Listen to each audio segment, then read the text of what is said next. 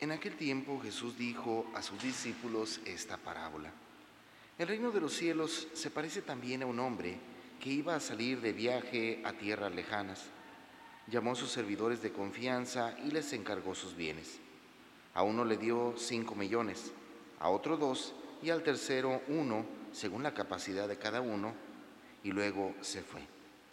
El que recibió cinco millones fue enseguida a negociar con ellos y se ganó otros cinco.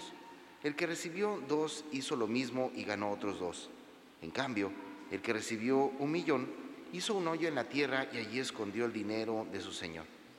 Después de mucho tiempo regresó aquel hombre y llamó a cuentas a sus servidores. Se acercó el que había recibido cinco millones y le presentó otros cinco diciendo, Señor, cinco millones me dejaste, aquí tienes otros cinco que con ellos he ganado. Su señor le dijo, Te felicito, siervo bueno y fiel Puesto que has sido fiel en cosas de poco valor, te confiaré cosas de mucho valor. Entra a tomar parte en la alegría de tu Señor.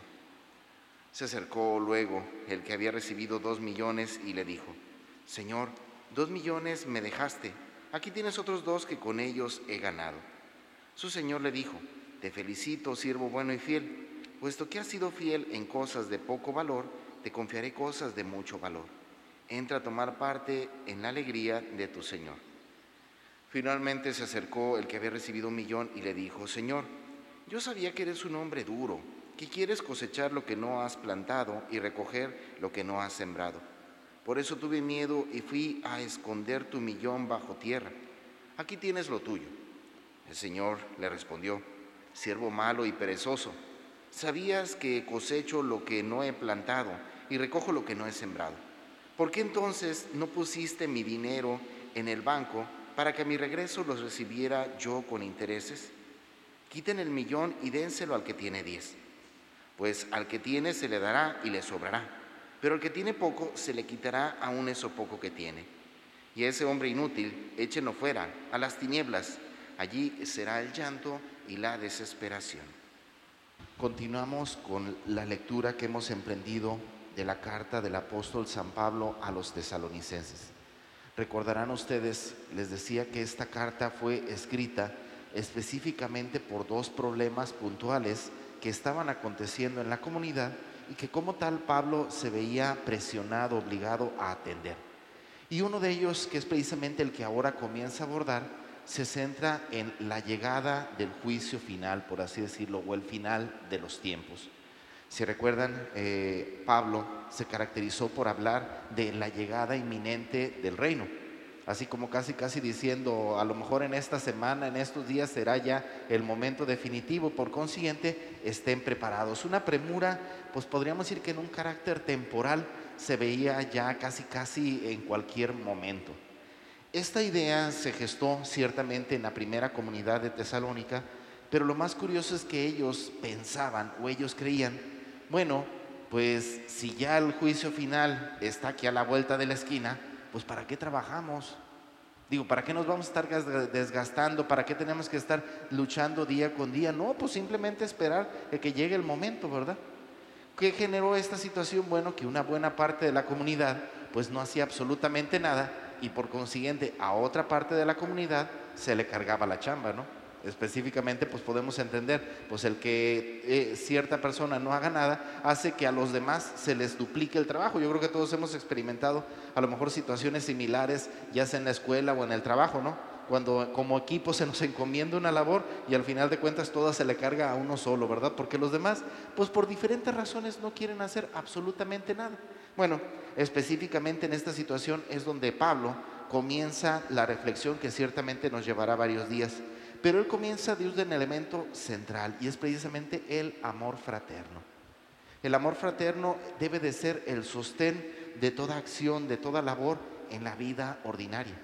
Si nosotros emprendemos una misión, si nosotros hacemos algo, siempre debe de ser pensando en el amor a nuestros hermanos.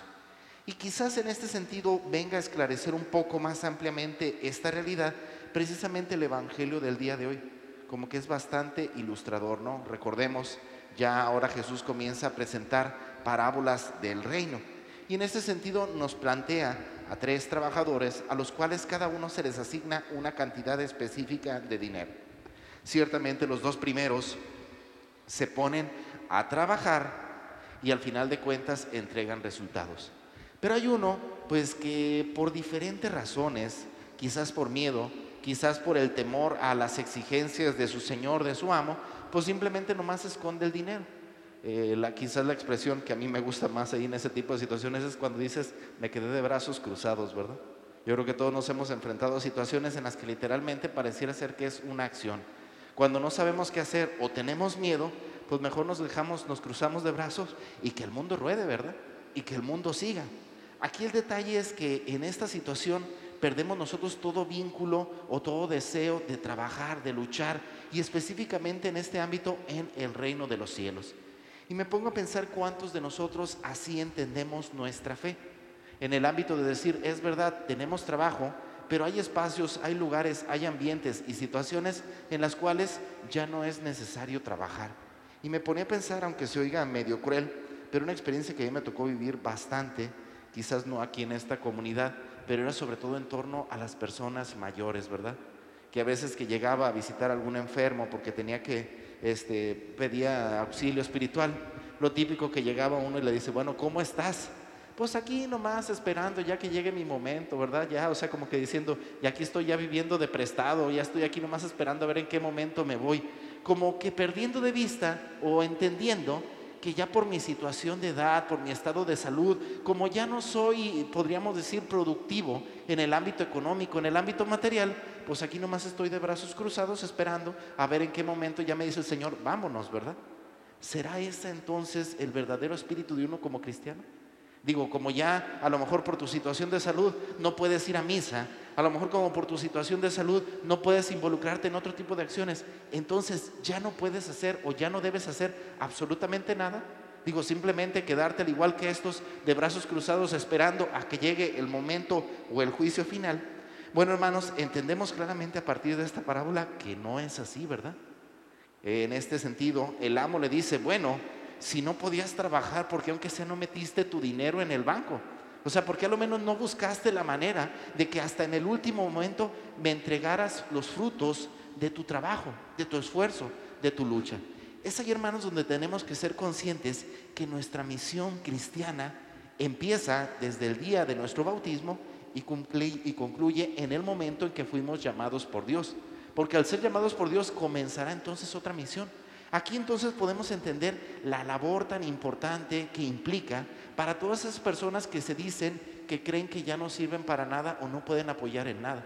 Pensemos, hoy estamos celebrando la fiesta de San Agustín. Y yo les recordaba ayer, si podemos celebrar la fiesta de San Agustín, es, pues, es precisamente por Santa Mónica, ¿verdad? ¿Por qué? Porque como madre nunca se dio por vencida incluso en medio de sus situaciones, de sus enfermedades, de sus dolores, de sus cansancios, incluso ante las cosas tan bárbaras que hacía su hijo, ella seguía trabajando, ella seguía luchando, ella seguía orando por su hijo con la confianza y en la esperanza en Dios en que verdaderamente Él escucharía sus ruegos. ¿Cuál es el producto de esta situación? Bueno, ciertamente Dios transformó el corazón de Agustín y lo convirtió en un gran santo.